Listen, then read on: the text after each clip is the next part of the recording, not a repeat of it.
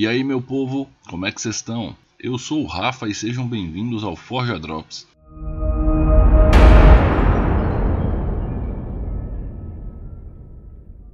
Hoje a gente vai bater um papo rapidinho sobre jogar RPG de apocalipse zumbi. Eu vou começar dando uma dica narrativa para quem quer mestrar uma aventura de apocalipse zumbi. O perigo do mundo, ele sempre vai ser maior do que o poder de um personagem sozinho, muito maior nesse caso, e maior do que o poder do grupo combinado, mas nesse caso maior, porém de forma que o grupo ainda consiga encontrar uma forma de sobreviver. Isso é uma característica que ela está presente em obras como The Last of Us e The Walking Dead. Levando isso em conta, lembrem-se que normalmente os personagens de um apocalipse zumbi são pessoas comuns tentando sobreviver nesse mundo que está sendo devastado por essa praga. Por fim, Sistemas para a gente jogar um apocalipse zumbi. A primeira coisa que vem na cabeça é Terra Devastada, sistema nacional, simples, intuitivo, narrativo, só usa D6, show de bola, confiram.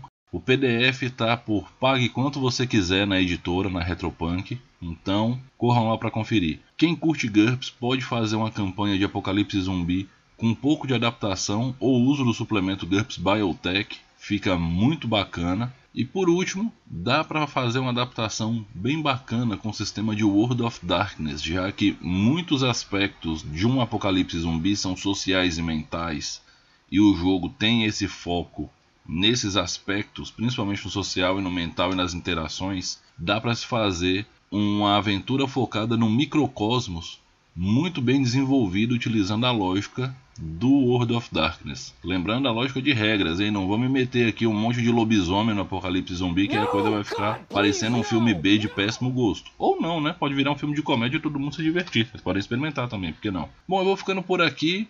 Deixem nos comentários o que vocês acham de jogar RPG no Apocalipse Zumbi, se já jogaram, se gostam, se não gostam. E é isso aí, um grande abraço e até a próxima!